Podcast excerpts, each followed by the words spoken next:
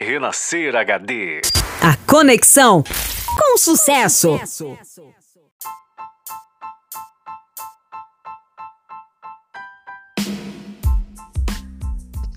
Opa, estou de volta, Larissa Luz, de volta na sua rádio, trazendo mais uma edição da sua revista eletrônica Super Show, a sua atualização diária no seu rádio. Hoje nós vamos falar de um assunto interessante para uns e polêmico para outros. Vamos falar sobre a soja, que é um alimento muito bem julgado para faz, fazer mal à saúde, e outros também dizem que tem bons benefícios. Então, é, nós vamos falar sobre isso, a verdade por trás da soja.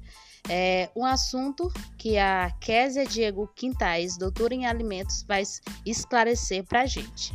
Então vamos nessa.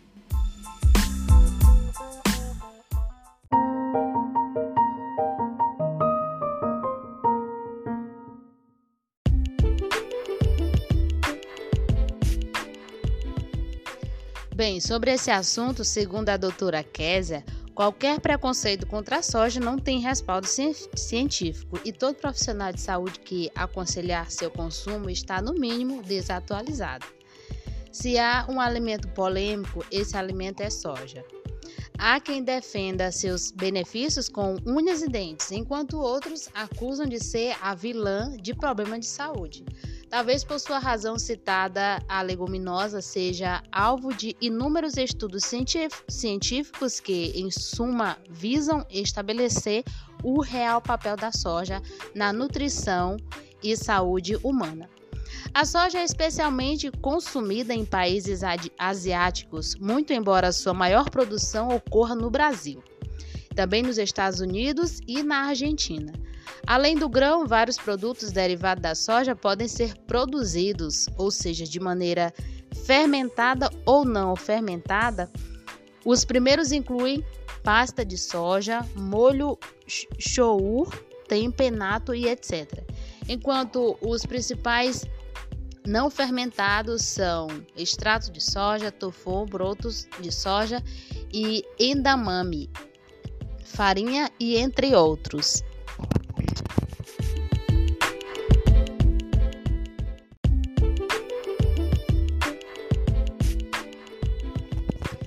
Além disso, há o óleo de soja, usado na alimentação como biodiesel. O resíduo obtido após a extração do óleo é transformado em outros produtos: proteína texturizada, concentrado e isolado proteico, carboidrato solúvel e farelo de soja. A proteína texturizada pode ser incorporada em diversos alimentos como produtos de panificação, hambúrguer, alimentos infantis e mais. O concentrado isolado proteico pode ser usado em alimentos para bebês, produtos de panificação, cereais, fórmulas de nutrição e entre outros. Os carboidratos solúveis têm aplicação como aditivos alimentares por terem funções dispensante, estabilizante e emulsif emulsificante. Enquanto isso, o farelo de soja é destinado à ração animal. A soja e a ciência. Durante muitas décadas foram feitas várias acusações, inclusive científicas, contra a soja. Feminilizar é, meninos cujas mães consumiram a soja durante a gestão, causar impotência sexual masculina e alterações menstruais entre mulheres e outras, é, a paralisação do funcionamento da glândula da tireoide. Logo, não foram poucas as pessoas que passaram a evitar leguminosas por conta de, dessas hipóteses que o pessoal levantava, né? Que havia falha na, na, no funcionamento do organismo humano.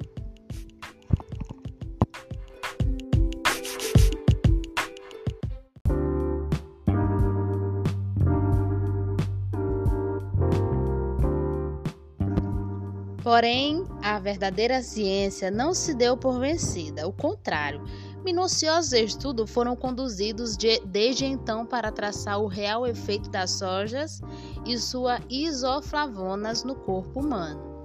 Em 2021, a revista de prestígio Critical Reviews in Food Science e Nutrition Reproductive Toxicológica publicaram dois estudos que englobaram a análise criteriosa de centenas de pesquisas sobre a soja e as suas isoflavonas e concluíram que as isoflavonas não são desreguladoras hormonais. As isoflavonas da soja não afetam negativamente a função da glândula da glândula tireoide. Não há indícios de que as isoflavonas influenciam os níveis hormonais de estrogênio em mulheres ou testosteronas em homens.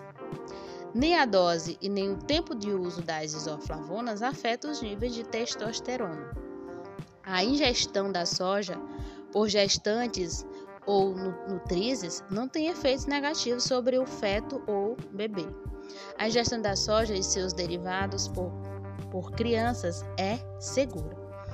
A soja e os produtos feitos como ela são contraindicados para mulheres com câncer de mama.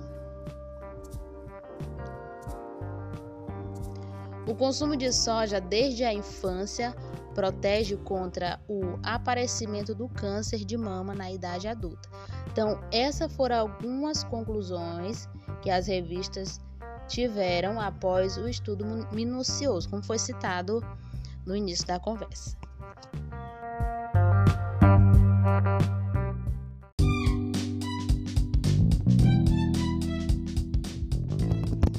Antinutrientes e efeitos hormonais.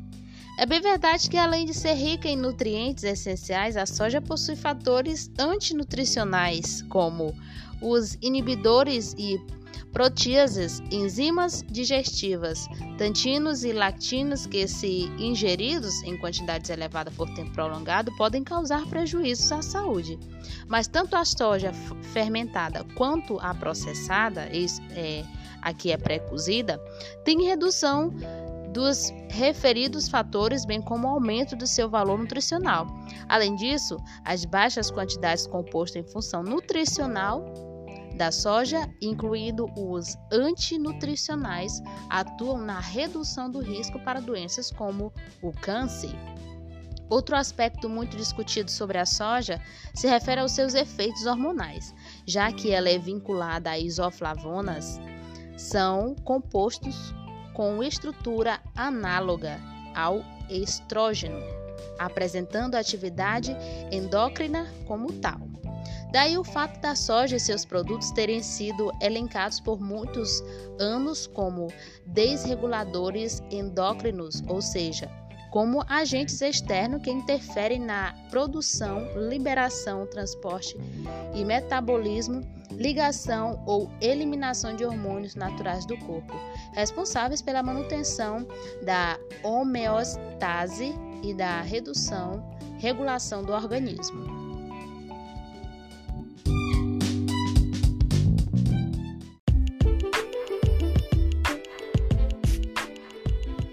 Vale lembrar que os desreguladores endócrinos podem elevar o risco para obesidade, diabetes, melitos e doenças cardiovasculares, e mesmo afetar a reprodução masculina e feminina, cânceres sensíveis a hormônio, distúrbio na tireoide problemas neuroendócrinos e neurodesenvolvimento.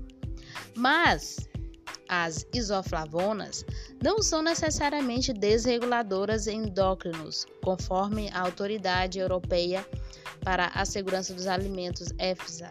Segundo a EFSA, uma substância endócrina ativa é qualquer produto químico que pode interagir direta ou indiretamente com o sistema endócrino.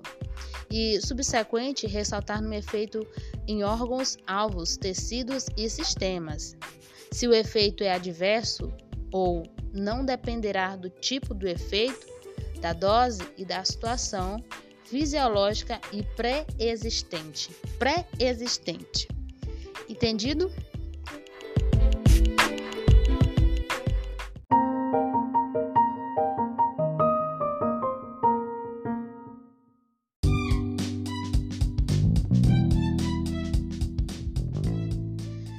Assim, nas últimas duas décadas, vários órgãos científicos e regulatórios de muitos países avaliaram e consideram seguro o uso de isoflavonas e de alimentos à base de soja por observarem que ela não, não gera nenhum efeito adverso ao organismo.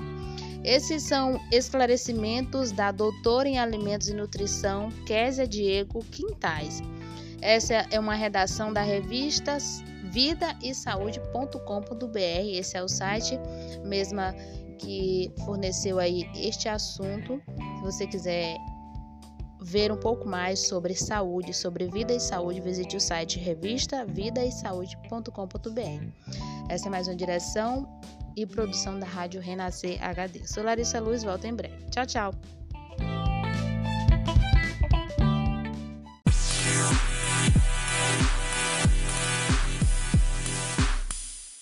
O que está tocando no Brasil e no mundo, toca aqui na Renascer.